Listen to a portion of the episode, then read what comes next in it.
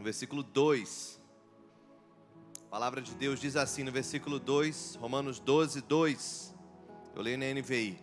Não se amoldem ao padrão deste mundo, mas transformem-se pela renovação da sua mente, para que sejam capazes de experimentar e comprovar a boa, agradável e perfeita vontade de Deus. Amém? Quantos aqui entendem que você pode ser cristão e não experimentar a boa, perfeita e agradável vontade de Deus? O apóstolo Paulo está escrevendo para crentes aqui, não está escrevendo para não crentes, está escrevendo para a igreja. Está dizendo, igreja de Roma, vocês precisam mexer um pouquinho com o seu jeito de pensar, vocês precisam transformar o seu jeito de pensar. Vocês, crentes, que vão herdar a vida eterna, vocês precisam transformar a sua mente, renovar o seu pensamento, para que aí sim vocês consigam experimentar a boa, perfeita e agradável vontade de Deus. A gente sempre pede, Senhor, venha o teu reino, seja feita a sua vontade aqui na terra, como ela é no céu. Mas que para que a vontade de Deus seja feita aqui na terra, como ela é no céu, ela precisa ser realizada na vida de cada um de nós aqui na terra, como ela é no céu. Então isso começa com cada um de nós transformando o nosso jeito de pensar. Alguém vai dizer: Nós cremos em Jesus Cristo e somos salvos quando cremos em Jesus, mas somos santificados quando cremos como Jesus. Quando cremos com a mente de Cristo. Então hoje nós vamos tentar produzir aqui uma revolução em nossos corações, amém? Romanos 3, 23 diz: Porque todos pecaram e destituídos estão da glória de Deus. Quantos aqui entendem que Deus nos salvou por meio de Jesus Cristo, não porque você era mal, mas porque você estava longe da glória dele. Ele diz: Vocês pecaram e estão longe da minha glória. Jesus te salvou para trazer para perto da glória dele. Não para te tornar simplesmente uma pessoa boa, mas tornar alguém que anda perto da glória de Deus. Todos pecaram e foram destituídos de quê? Da glória de Deus. Então Deus está no meio de nós, não para nos fazer bons, mas para que Ele possa nos fazer cheios da sua glória, amém? Da sua glória. Eu quero que você ouça esse testemunho. Um tempo atrás, um pastor estava no seu gabinete, sua secretária entrou no gabinete, pediu para falar com ele por alguns minutos. O pastor disse: Claro, o que, que foi? E ela disse: Bem, algumas vezes o seu senso de humor fere o sentimento das pessoas, e parece que você não percebe isso. Enquanto a secretária falava, as lágrimas corriam dos seus olhos, e o pastor disse: Eu te magoei? E ela disse: Sim, me magoou, mas não foi só comigo. Você magoa as pessoas de vez em quando. E ela continuou: Eu sei que você não percebe isso, mas eu quero que você saiba que as pessoas valorizam você e valorizam suas palavras. E muitas pessoas nesse corpo vivem pelas palavras que você fala para elas. E quando você faz piadas com ela e é sarcástico com elas, elas vão embora pensando se você estava sendo sério sobre o que você estava falando. E se elas têm problema de autoestima, se elas estão lutando com a autoestima, elas assumem aquilo que você disse, mesmo sendo uma piada. Então o pastor se desculpou, mas não deu muita bola para aquilo, foi embora para casa. E ele dormiu. Diz ele, no seu livro, que às três horas da manhã ele acordou e Deus colocou um versículo na cabeça dele. E esse versículo fica em Provérbios, capítulo 30, verso 21 e 22. Lá em Provérbios 30, 21 e 22, Diz assim a palavra de Deus: Por três coisas se alvoroça a terra, e por quatro ela não pode suportar. Então ele se apegou à primeira coisa, pelo servo quando reina. Aquele pastor começou a lembrar então da sua conversa com a secretária. Então Deus começou a falar com ele de noite, e Deus perguntou para ele: Você sabe por que, que o mundo não pode suportar um servo quando ele vira um rei? E o pastor disse: Não, mas eu acho que o senhor vai me dizer. Então o Senhor disse para ele: Porque um escravo, ele é criado, e ele é criado pelos pais sabendo de sua insignificância, de que não há propósito para sua vida, e cresce sabendo que ninguém ouve o que ele tem para falar. Então, quando um escravo vira um rei, ele não liga para o que ele fala e como se comporta, porque apesar de agora ele ser significante por fora, ele ainda se vê insignificante por dentro. E a razão pela qual o mundo não pode suportar ele, disse Deus, é que ele destrói tudo aquilo que ele devia estar construindo. Então o Senhor disse para aquele pastor: Você precisa de um novo jeito de pensar. E eu quero dizer para você nessa noite: nós precisamos de um novo jeito de pensar.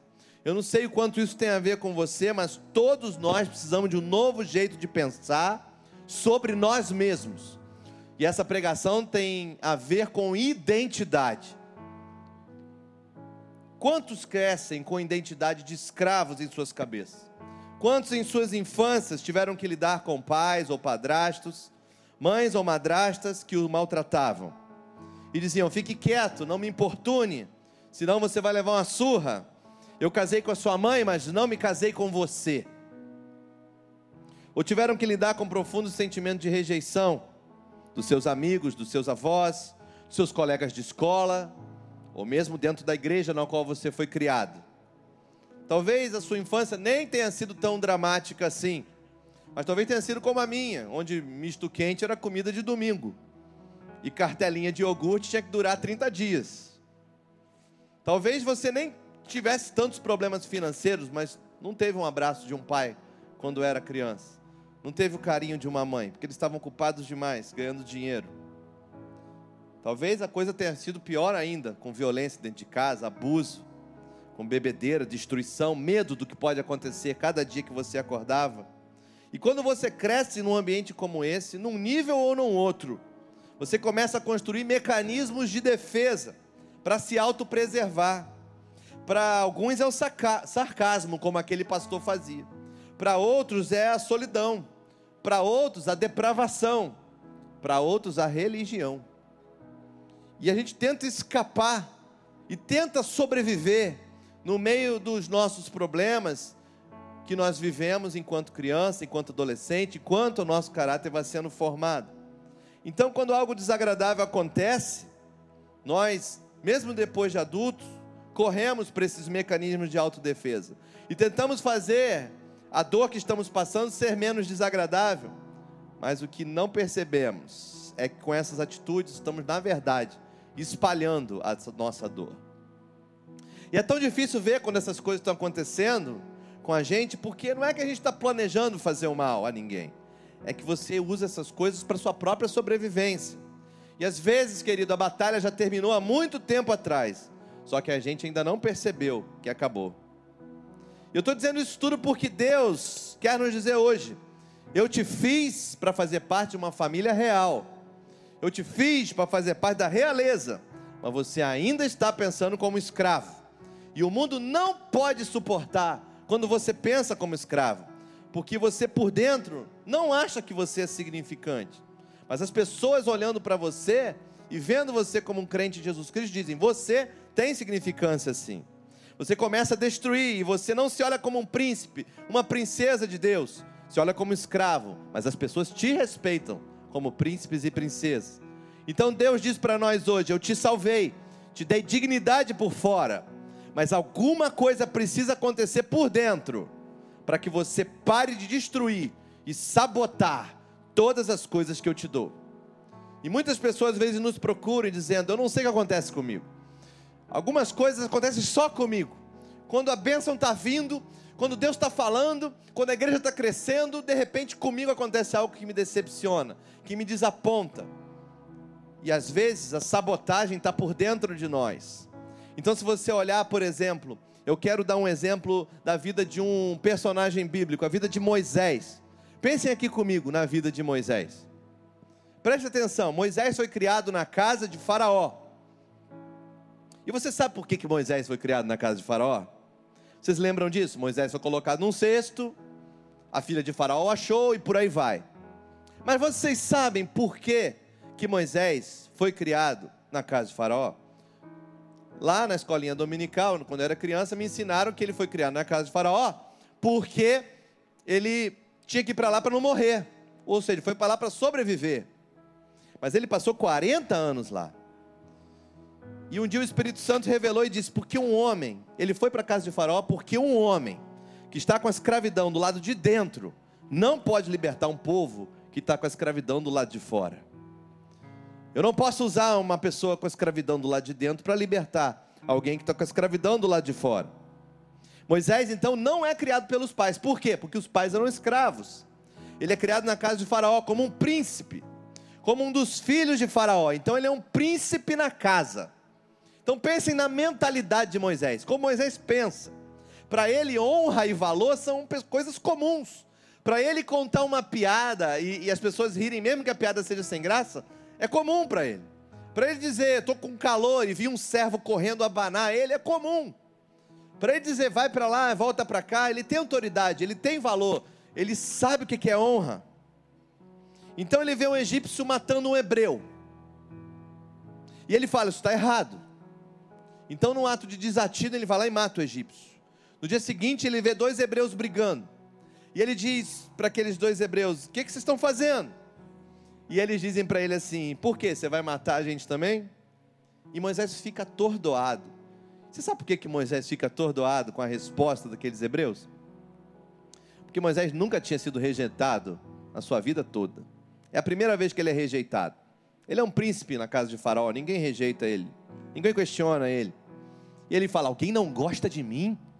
Ele fica atordoado, e veja isso, ele não sai só dali, ele está tão atordoado que ele foge para o deserto e fica 40 anos lá. Os primeiros 40 anos da vida de Moisés são tão importantes quanto os segundos 40 anos. Os primeiros 40 anos ele aprendeu a ser príncipe, ele aprendeu o que é liberdade, ele aprendeu o que é honra, ele aprendeu o que é ser valorizado. No segundo 40 anos, ele foi ter um encontro com Deus. Em outras palavras, Moisés não era um escravo em seu coração, ele era um homem livre. E eu acredito que Moisés deu o treinamento que ele precisava para ser o líder que ele seria durante a sua infância e adolescência. Ele aprendeu a ter valor, a ter significado naquele palácio, coisa que ele nunca aprenderia carregando pedras e quebrando pedras. Nunca. Ele era livre por dentro. E essa é a razão que a escravidão nas outras pessoas o incomodava. Ele estava experimentando liberdade e ele queria que eles também experimentassem liberdade.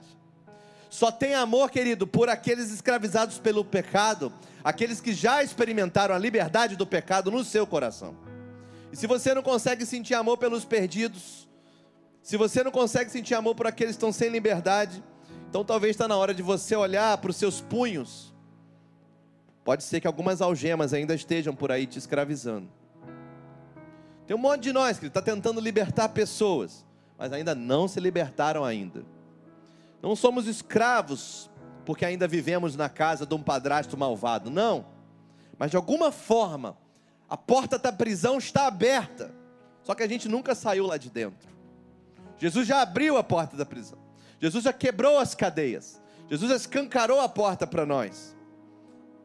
Nós somos salvos quando cremos em Jesus, mas somos santificados quando cremos como Jesus. E deixa eu te dizer que nós vamos falar algumas coisas aqui, ler algumas passagens bíblicas. E muitos de vocês vão desconfiar dessas passagens, não vão gostar do que vão ouvir, porque o maligno, ele quer confundir e distorcer as escrituras. Não dê ouvido a eles. Consagre seus ouvidos ao Senhor agora. Existem verdades bíblicas que nós precisamos entender para sair daqui libertos de uma vez por todas. Amém? Você sabe que um dos demônios que são nomeados na Bíblia é o Leviatã. Lá em Isaías 27, verso 1, ele é derrotado naquela mensagem profética. E essa palavra Leviatã significa distorcer, significa torcer, mudar a palavra. É o que ele faz com a gente quando alguém diz eu te amo e você responde: o que, que você quer? Quando alguém te convida para ir para a casa dele, você diz: está me convidando que vai bater uma laje, não é possível. Quando alguém elogia seu vestido e você diz: mas e os outros três vestidos que eu usei antes, por que, que não elogiou? Esse espírito de distorção das coisas acontece muito com a gente. Não é engraçado? Quando isso acontece? Acontece com todo mundo. Todo mundo já experimentou isso. E não importa o elogio que a gente receba, a honra que é demonstrada a nós, por dentro, se a gente é escravo, a gente não espera ser querido daquela forma. Então nunca parece verdade. Então você ouve as palavras, mas alguma coisa está falando contra você. E o pior, sempre tem alguém que realmente está tentando falar contra você. Então, se esse cara tentou me usar, então esse pastor, essa igreja, esses irmãos da cela também estão tentando me usar. Então as pessoas levantam o um muro e dizem: ninguém pode me ajudar. Eu entro na prisão de novo, fico lá dizendo: o que, que eles querem? O que, que vão me pedir agora? Eu não me valorizo, então por que, que eles me valorizariam? Deixa eu dizer uma coisa, querido, esse jeito de pensar, ele contamina o lugar, ele contamina o palácio, ele é de matar. E como não há autoestima, o que as pessoas que são escravas por dentro fazem? Elas se afastam. Então o que elas dizem? Se eu estou errado, em vez de me corrigir, eu vou embora. Eu me tranco no meu quarto com meus calmantes. Eu vou para a balada tomar cerveja e me esbaldar. Fiquem aí, seus santarrões, no mundo perfeito. E isso é a voz do diabo falando com você, dizendo: Você é escravo e nunca vai ser feliz.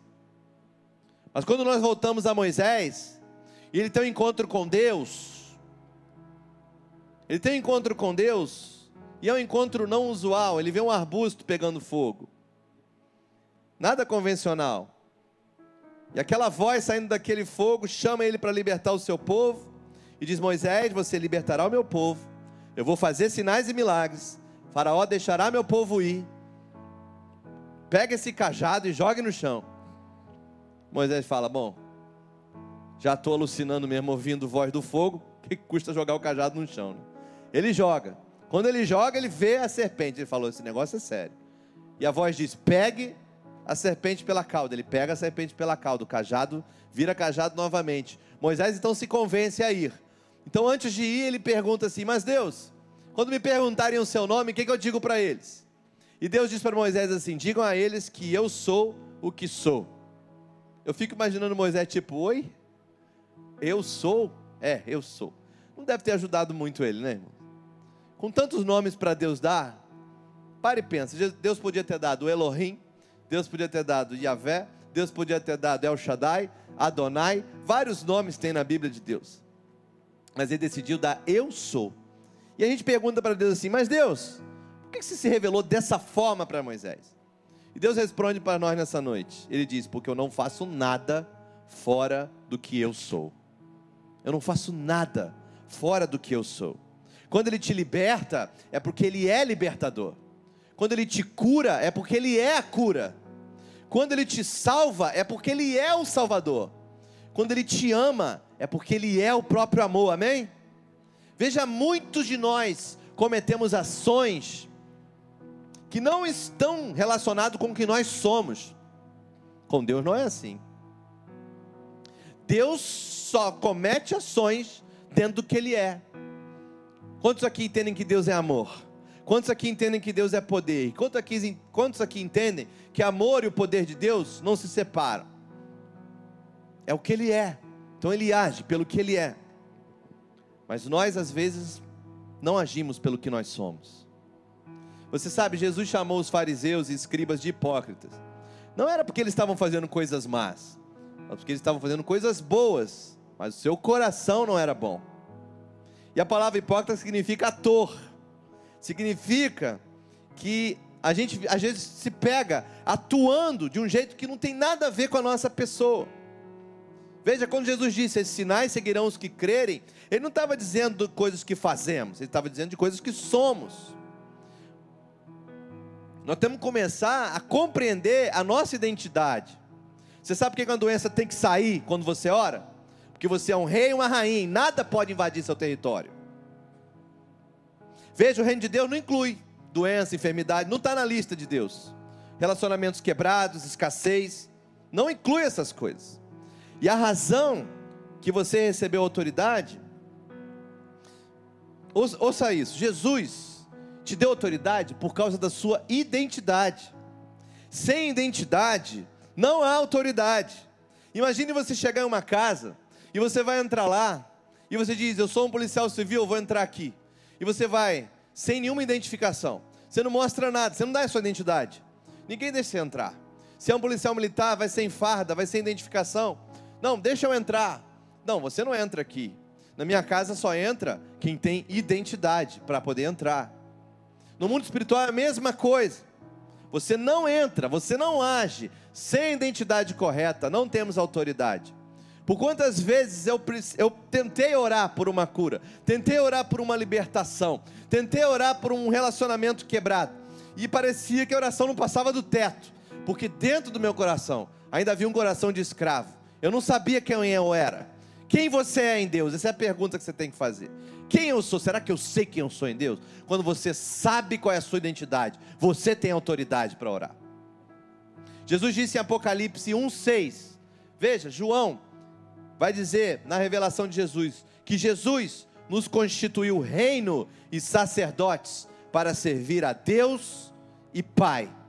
Você não é escravo com autoridade. Você é um rei e um sacerdote com autoridade. E a razão pela qual você tem autoridade é porque isso está de acordo com o que você é. E quando você não sabe quem você é por dentro, a sua autoridade não vale nada. Ouça, ouça isso: você é um príncipe, uma princesa, foi enviado pelo rei para garantir que aquele território que você está foi tomado pelo reino de Deus. Deus não recruta escravos para trabalhar no seu reino. Deus recruta príncipes e princesas, reis e rainhas, para fazer parte do seu reino. Então, quando alguém que é cristão fica doente, tem alguém tentando invadir o território do rei. E você, com autoridade, pode repreender aquilo. Nessa semana, minha filha estava com uma febre. E a febre deu forte, de quatro em quatro horas. Eu falei: tem alguém invadindo o terreno do reino de Deus, que é minha casa. E nós repreendemos aquilo e falamos: vai acabar. Vai acabar. E a febre passou para 12. E nós repreendemos: vai acabar. E isso passou para 24. E de repente ela acabou. Quando deu 24 horas, a minha fé foi lá embaixo. Eu falei: poxa, está voltando de novo. Período tão grande a febre voltou. A minha filha de 9 anos olhou para mim e falou: pai, você não está entendendo, eu já fui curado. Isso não é nada. O meu filho pequenininho olhou para ela de cinco anos e falou: Deixa, Bia. Ele não sabe que a gente já orou.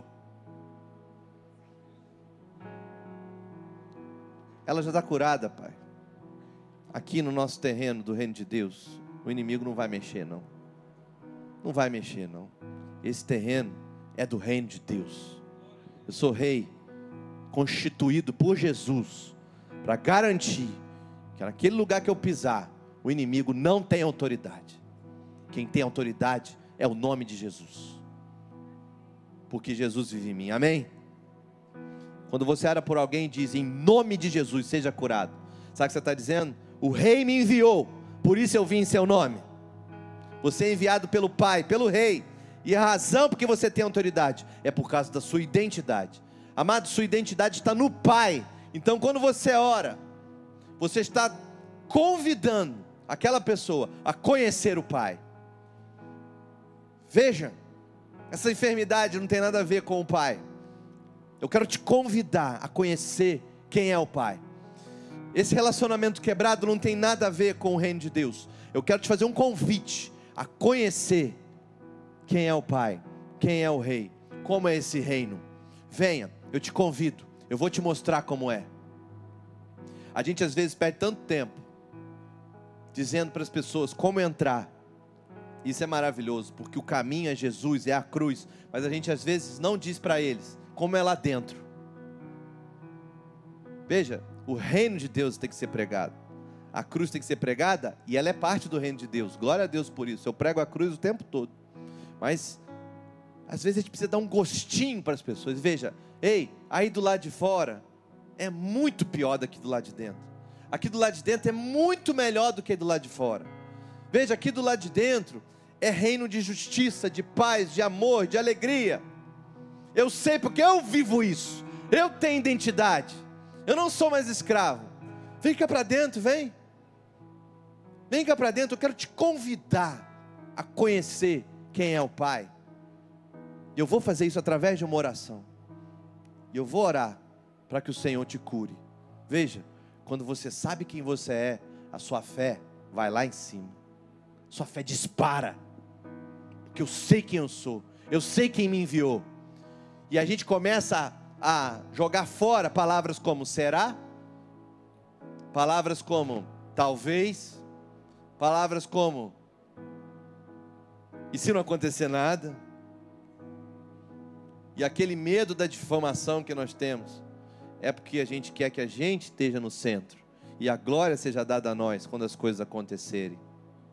Mas quando você sabe quem você é, E a identidade que você tem, você sabe que toda a honra e toda a glória será dada a Deus quando você orar por um enfermo, quando você orar por um endemoniado, quando você orar por uma família quebrada, quando você orar por um viciado, você está ali como representante de Jesus.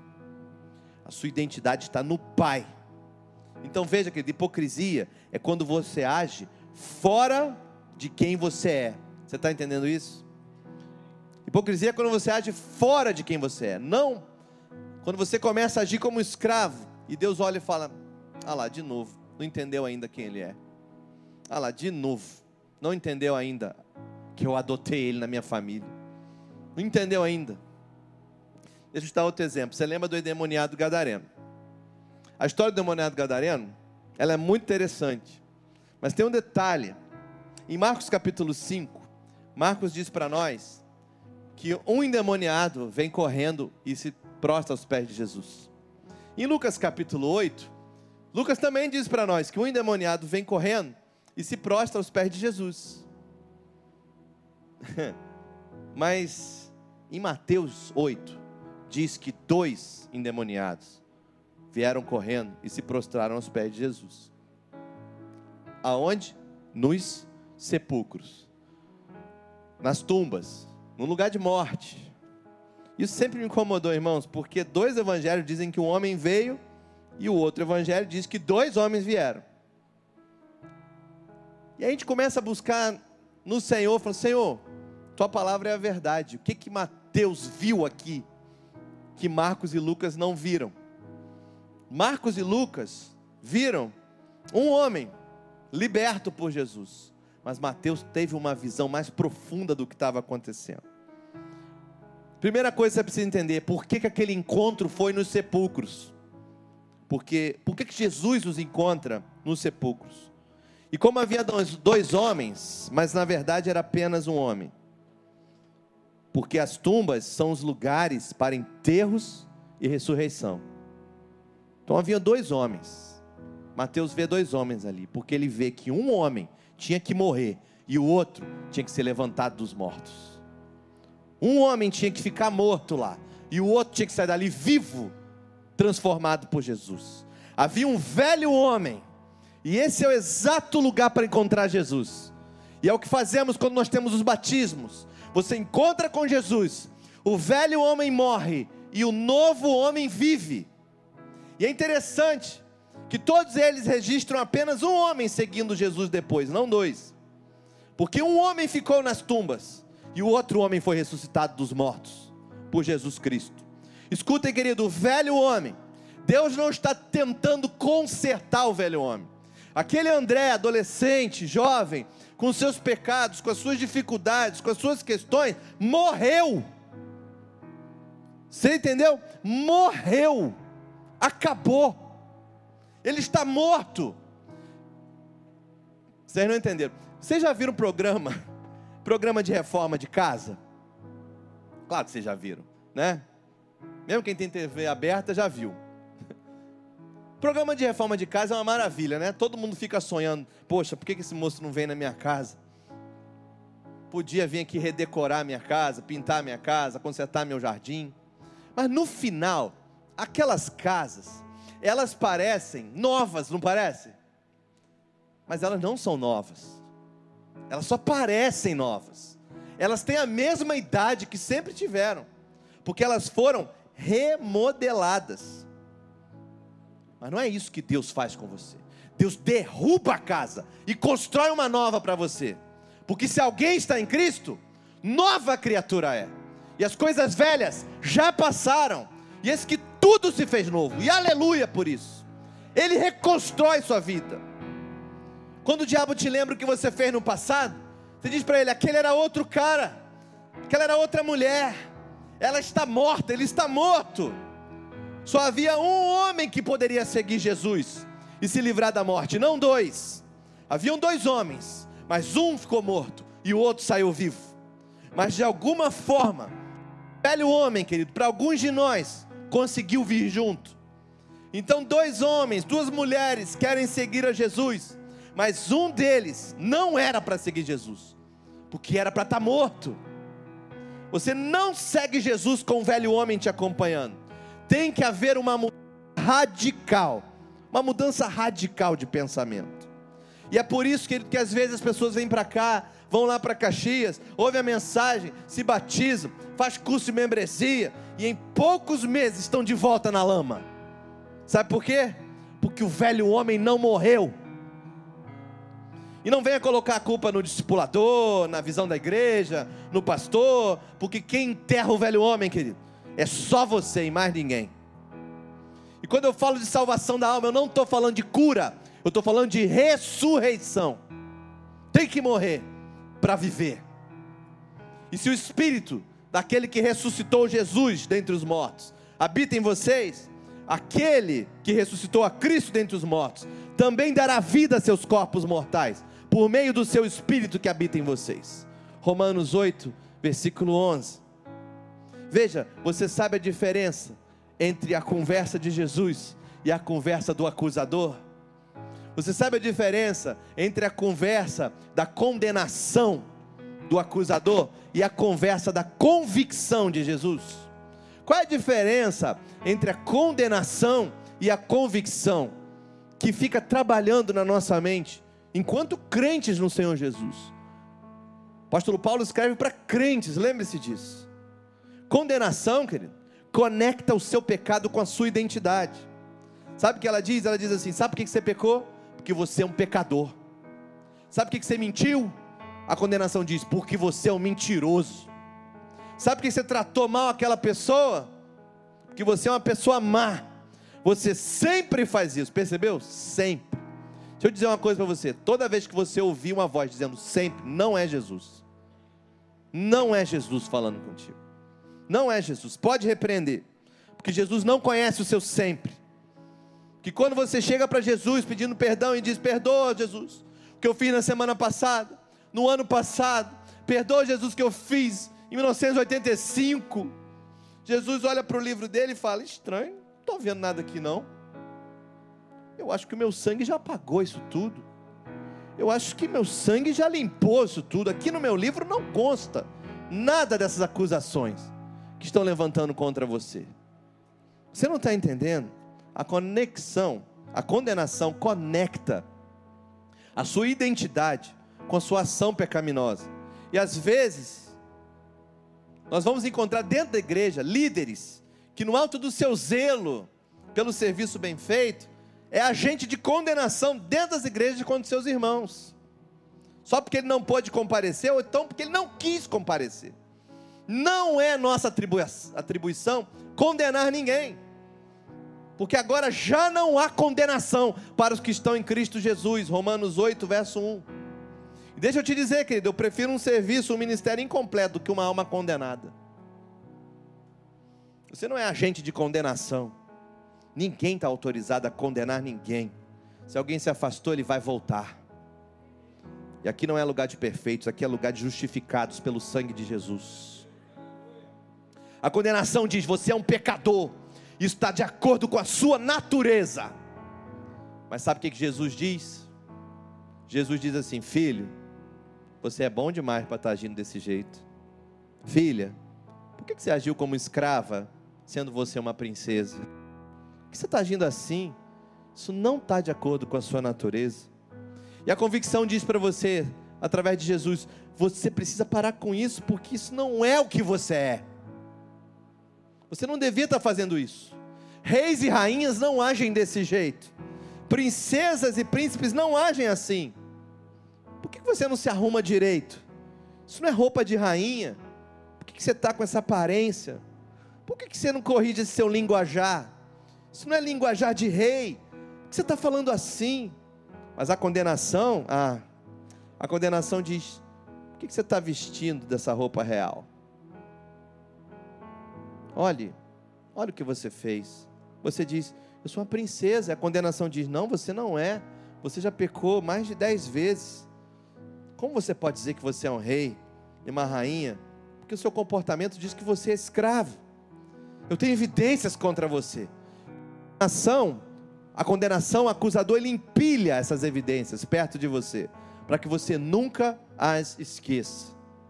Mas deixa eu te dizer uma coisa, amado. Se você tem essa luta acontecendo na sua vida, eu tenho um advogado fiel para te apresentar. E esse advogado é Jesus Cristo. Filhinhos, não pequeis, mas se pecardes, temos um advogado. Jesus Cristo é o nosso advogado. E esse advogado, amado, vai para o tribunal e sabe o que ele diz? Ele diz assim: Pai, você lembra quando nós adotamos esse menino e essa menina e colocamos conosco juntos na família real? Lembra quando eles amadureceram e nós o comissionamos? Pai, eu lamento. Eu lamento pelo comportamento deles. Não deviam ter feito isso. Eu vou falar com eles a respeito disso. O meu espírito vai falar com eles. Mas como o Senhor pode ver, eles não pertencem aos acampamentos dos escravos. Eles têm o nosso sobrenome. Está aqui, ó, Cristos. Cristãos. Bem aqui. E deixa eu te dizer, querido, uma coisa que a condenação, uma coisa não, algumas coisas que a condenação nunca vai te dizer. Porque a condenação, o acusador, ele não quer que você pense que você faz parte da família real. E não quer que você pense que você foi adotado por Jesus Cristo. Ele quer que você pense que você ainda é escravo. Ele quer que você pense que você ainda tem por natureza o pecado aqueles regenerados por Jesus Cristo não têm mais por natureza o pecado. A condenação não vai te dizer algumas coisas que eu vou te dizer agora. Em primeiro lugar, Jesus venceu uma vitória completa para você. Você é perdoado e livre do poder do inimigo. Você não vive mais debaixo de vergonha e condenação. Veja, querido, algumas verdades nós precisamos declarar porque a fé vem pelo ouvir. Você pode repetir comigo? Jesus venceu uma vitória completa para mim. Eu sou perdoado e livre do poder do inimigo. Veja, querido, Romanos 8 vai dizer: portanto, agora nenhuma condenação há, nenhuma condenação há para os que estão em Cristo Jesus, que não andam segundo a carne, mas segundo o Espírito porque a lei do Espírito de vida em Cristo Jesus me livrou da lei do pecado e da morte. A lei do Espírito de vida te livrou da lei do pecado e da morte. Não deixe o diabo falar mentiras para você. Jesus venceu a vitória completa para você. Não existe problema que Jesus não estivesse pensando na cruz. Não existe problema que Jesus diga: Ah, poxa, não pensei nisso lá na cruz. Não ele venceu uma vitória completa para você. Você não foi criado para viver debaixo de vergonha e condenação. Segundo lugar, você foi adotado como realeza na família de Deus. Você tem autoridade e acesso a todas as provisões de Deus para o bem desse mundo, para o bem das pessoas. Romanos 8,14 vai nos dizer: porque todos os que são guiados pelo Espírito de Deus são filhos de Deus pois vocês não receberam um espírito que os escravize para novamente temer, mas receberam um espírito que o adota como filhos, por meio do qual clamamos: Abba, Pai. O próprio Espírito testemunha ao nosso espírito que somos filhos de Deus. E se somos filhos, então somos herdeiros, herdeiros de Deus e co-herdeiros com Cristo se de fato participamos dos seus sofrimentos, para que também participemos da sua glória. Você está adotado e é herdeiro na família de Deus. Você faz parte da família do Todo-Poderoso. Ele te convida para sentar à mesa e não para comer migalhas. Não vá orar como um escravo, como um pedinte. Não vá orar a Deus como um mendigo. Deus, se der para quebrar o galho e sobrar alguma coisa para mim, quem sabe? Sabe, querido, quem tem essa mentalidade, você diz para ele assim: olha, tem uma palavra profética para você, você vai precisar usar fé ano que vem. Ah, meu Deus do céu, vou precisar usar fé. O que, que vai acontecer comigo? Que as pessoas ficam achando que fé é aquele paraquedas que você coloca na, nas costas e fica torcendo para o avião não cair, para você não precisar usar. Mas fé não é isso, querido. Quem tem identidade, ele vibra ah, vou precisar de fé. Glória a Deus. Deus vai atuar, Deus vai agir, pessoas vão conhecer quem Deus é. o reino de Deus vai ser revelado para essas pessoas. Eu sou da família de Deus.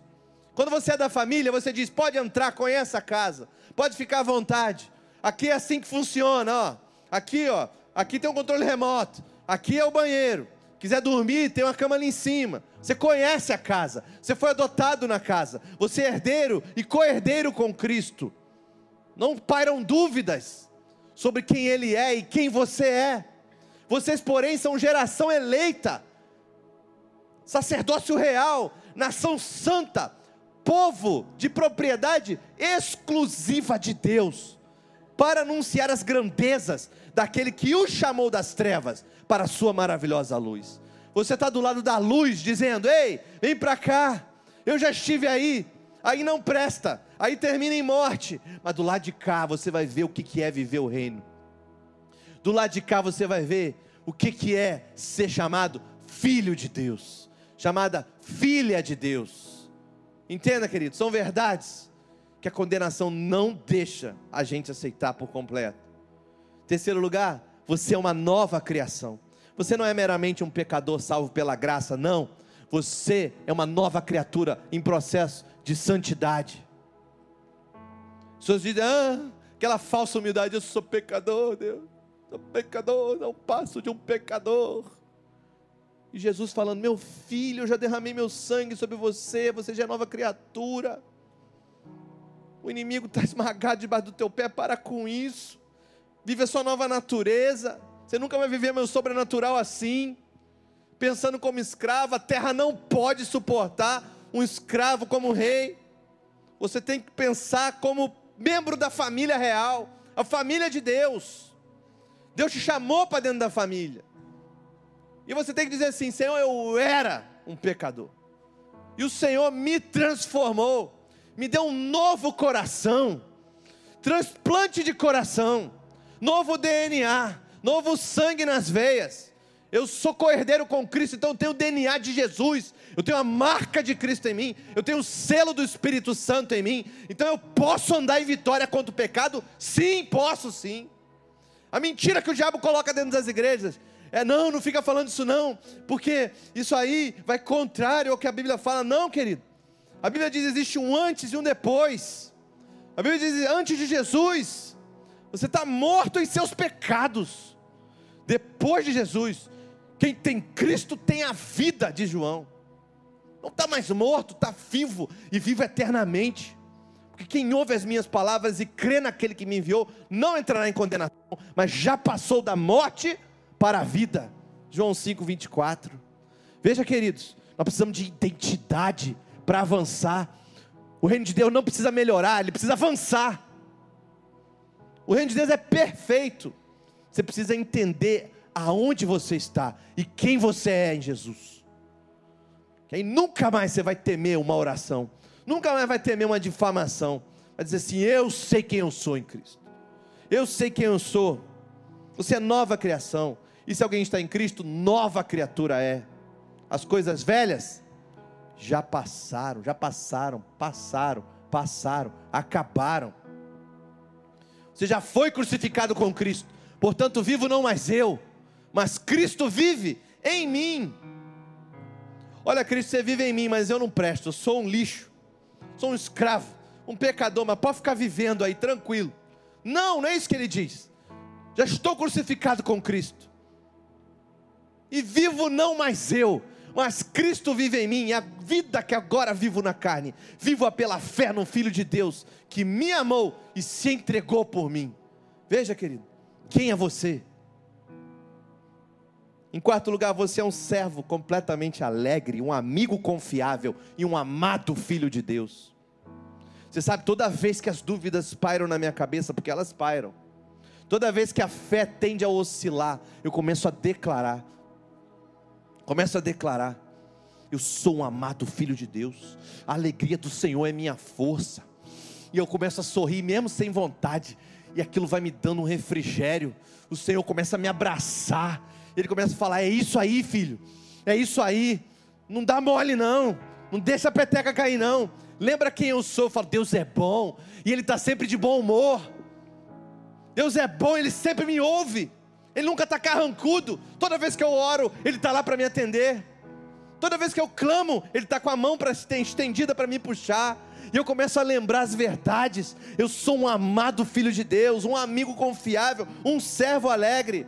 Jesus vai dizer em João 15: Vocês serão meus amigos se fizerem o que eu lhes ordeno, já não os chamo escravos. Porque o escravo não sabe o que seu senhor faz. Em vez disso, eu tenho chamado amigos, porque todo tudo que ouvi de meu Pai, eu lhes tornei conhecido. João 15, 14, 15. Em último lugar, hoje eu vivo em liberdade, bênçãos e vida abundante. Ora, não é a promessa de Jesus, você não crê na palavra de Deus, então você pode declarar: hoje eu vivo em liberdade, em bênçãos, e eu já estou vivendo a vida abundante que Jesus tem para mim. Já estou vivendo. Filipenses 4,19 diz: E o meu Deus suprirá todas as necessidades de vocês, de acordo com as suas gloriosas riquezas em Cristo Jesus. Isso é o que a convicção te diz, querido. Daqueles que realmente creem em Cristo como seu Senhor e Salvador, mataram seu velho homem e vivem em novidade de vida. A salvação que gera em você uma nova identidade, uma identidade de alegria, amém? Alegria. O que, que significa, pastor? Bem, significa que nós nos tornamos novas criaturas quando nascemos de novo em Cristo. E quando nós resistimos ao pecado, amado, nós não estamos lutando contra a nossa antiga natureza, não. Nós estamos cooperando com a nossa nova identidade em Jesus Cristo. Nós não estamos lutando pela vitória, nós estamos lutando a partir da vitória de Jesus. Não é você que conquista a vitória, Ele já conquistou a vitória. Ele já conquistou. A partir da vitória, nós vamos lutando. Nós não vivemos debaixo de vergonha e condenação, porque essas coisas foram removidas de nós por Sua graça. Amém? Liberdade, bênçãos, vida abundante estão disponíveis agora para você e para mim. Deus não se lembra, querido, dos seus pecados e não os usa contra nós, porque não somos definidos pelo nosso passado, nós somos cidadãos do reino de Deus e vivemos do céu para a terra do céu para a terra. Jesus diz hoje à noite para o Pai: Eu os comprei, Pai, com meu sangue. Eles são os meus irmãos. Eu os libertei. E, Pai, o meu espírito, o meu espírito, a partir de hoje, será melhor ouvido por eles, porque eles estão arrependidos. Eu quero te perguntar: você é uma dessas pessoas essa noite que precisa rever a sua forma de pensar sobre quem você é em Cristo Jesus? Será que você hoje precisa fazer uma oração sincera ao Senhor, dizendo para o Senhor: Deus, perdão. Perdão porque por tanto tempo eu desvalorizei aquilo que o Senhor mesmo fez por mim e a nova criatura que eu sou, um filho, um herdeiro, uma co-herdeira com Jesus. Perdão, Senhor.